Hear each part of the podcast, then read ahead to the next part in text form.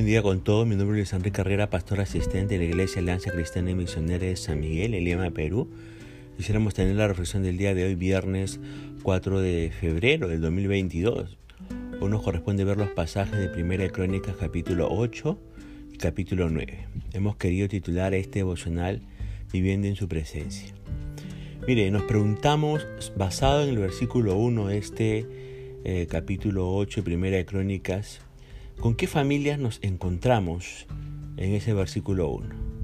Nos encontramos con la familia de Benjamín. La familia de Benjamín tiene una importancia particular. Por eso el escritor de Crónicas le dedica este capítulo exclusivo. ¿Por qué es importante?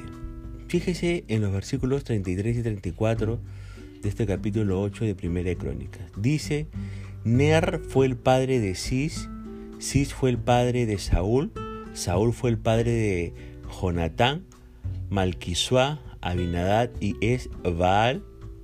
Jonatán fue el padre de Me Meribal. Meribal fue el padre de Micaía. Bueno, ya sé, son puros nombres, no explica nada, pero ¿no le resultan conocidos algunos de ellos? Hay por lo menos dos de ellos que debe haber escuchado o leído en alguna oportunidad. Los personajes a los que me refiero son Saúl, su hijo Jonatán y un tercero Merib Baal, el hijo de Jonatán. Los tres, abuelo, padre e hijo, ocuparon un lugar importante en la vida del rey David. Y los tres, de diferentes maneras, marcaron la vida de David. Dios los empleó para tratar con su carácter y hacer de él un hombre aún mejor. Permítame sintetizar algunas ideas. Mire, de la familia de Benjamín desciende Saúl. Él tuvo el privilegio de ser elegido y ungido por Dios para ser el primer rey de Israel, Saúl, también 1 Samuel del 8 al 10. Pero Saúl, que empezó muy bien, terminó muy mal por desobedecer y rebelarse contra Dios. Por lo tanto, Dios lo desechó como rey y escogió en su lugar a David, Vea usted primera de Samuel 15 y 16, ¿no? esos capítulos. Cuando David tumba a Goliat y le corta la cabeza, Saúl, enseguecido por los celos y frustrado por sus fracasos, lo persigue para matarlo, según ahí 1 Samuel capítulo 17 hasta el 19 y el resto de capítulos. En medio de semejante locura, Jonatán y David se hacen muy amigos y pactan cuidarse uno al otro y a sus descendientes. Ahora, con un final muy triste, Saúl y Jonatán mueren.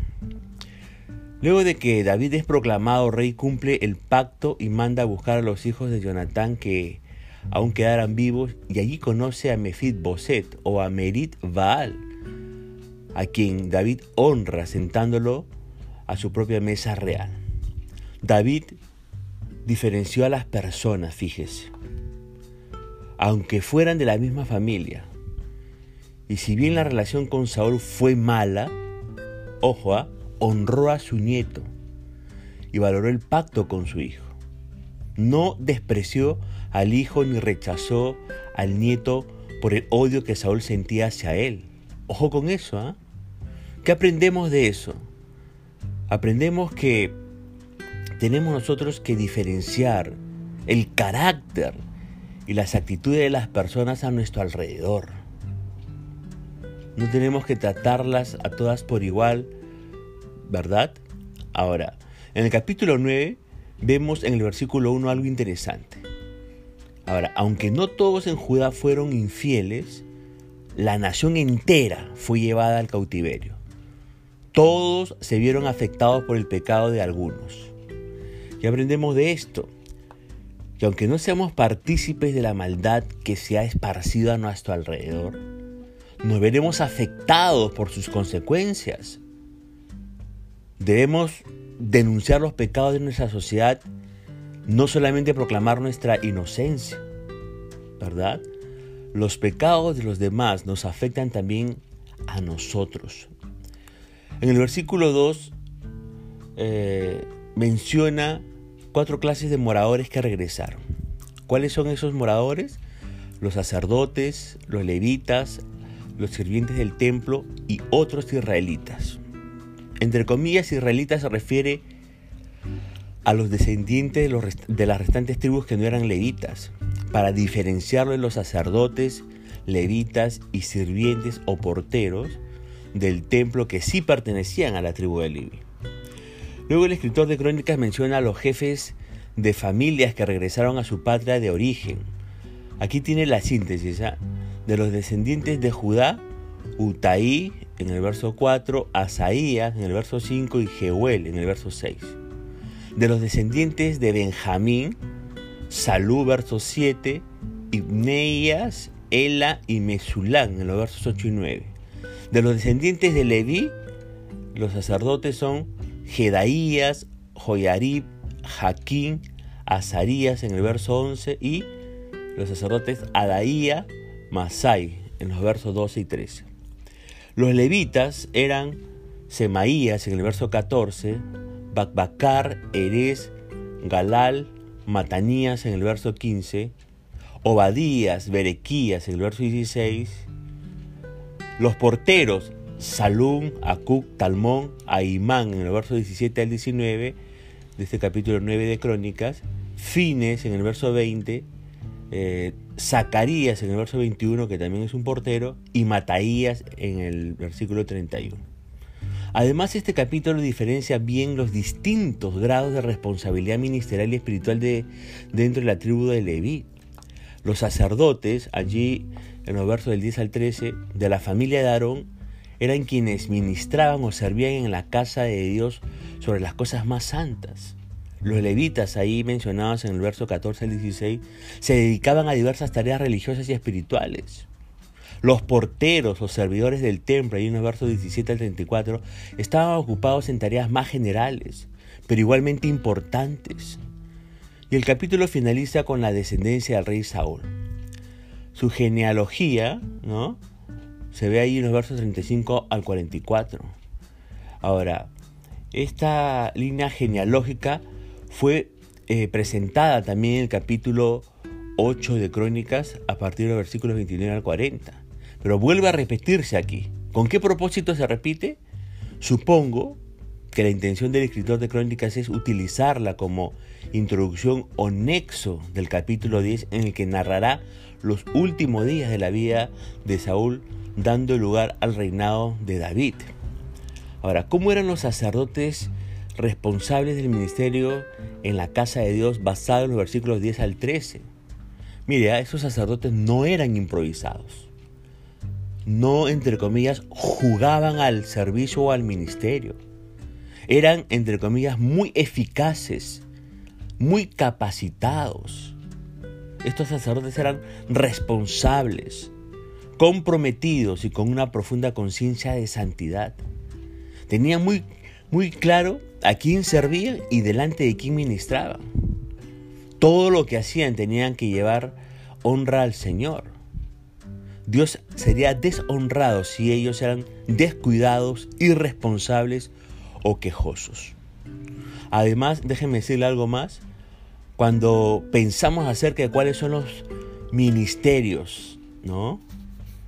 Que hacen avanzar la obra de Dios aquí en esta tierra en, en, pleno siglo XXI, por lo general se nos viene a la mente los ministerios de la predicación, de la enseñanza, del cantar u otras responsabilidades reconocibles, ¿verdad? Sin embargo, usted se habrá dado cuenta que se menciona a un tal Azarías. Y Azarías, dentro de esta lista de servidores, era el funcionario principal a cargo de la casa de Dios. Y aquí, en este pasaje, recibe una mención especial. Ahora, ¿qué aprendemos de esto? Cualquier función que usted desempeñe en la iglesia, es importante para Dios. Dios, fíjese, ¿ah? valora su servicio y su actitud al hacerlo. ¿Y no es impresionante eso? Ojo con eso. Para Dios cualquier función o tarea que usted, usted desempeñe dentro de la iglesia, ¿no? del cuerpo de Cristo, el Señor lo valora y más valora la actitud con la que usted lo hace. Ahora, ¿qué tipo de tareas tenía a cargo los levitas o los porteros, ¿no? O servidores del templo, según el versículo 19 al 26 y 28 al 32. Mira, tenían una función importante. Me asombra lo que hacían. Era un trabajo diario que les, este, que les consumía muchas horas de preparación y ejecución donde cada detalle tenía que ser tenido en cuenta. Y todos con un único propósito, ministrar al resto del pueblo y llevar honra y adoración al Señor. Ellos estaban a full dedicados a las cosas de Dios. Pero mire este detalle. ¿En dónde moraban algunos de ellos, según los versículos 27 y 33 de este capítulo 9, primera de Crónica? Moraban en la casa de Dios. Día y noche, en diferentes turnos, estaban metidos en la presencia de Dios. Ahora piensen esto. No hay más alto honor que estar metidos en la presencia de Dios adorándolo, declarándole su amor y honrándolo con su vida y sus palabras. Por eso, enamórese de Jesús, ámelo, vive en su presencia día y noche y no permita que nada ni nadie le robe esos tiempos para estar a solas con Él, con su Padre Celestial, con el magnífico Señor. Una más, ¿qué puerta en especial menciona el versículo 18? El rey tenía una puerta desde su palacio al templo que era, una, que era para uso exclusivo, para su entrada y su salida, ¿no? Y aunque no había rey en Jerusalén al regreso del cautiverio, sin embargo, la antigua ceremonia de guardar o de proteger la puerta aún se respetaba. ¿Qué aprendemos de esto? Hoy no hay puertas cerradas a la presencia de Dios. El Rey de Reyes la ha abierto para usted y para mí. ¿Qué tenemos que hacer? Entremos directamente a su trono y adorémosle al Señor. Adorémosle al Señor. Vivamos, en otras palabras, en su presencia para poder también ser bendecidos como estos servidores del Antiguo Testamento. Punto final para el devocional del día de hoy, diciendo que la gracia y misericordia del Señor sea sobre su propia vida, conmigo será hasta el día de mañana. Que el Señor le bendiga.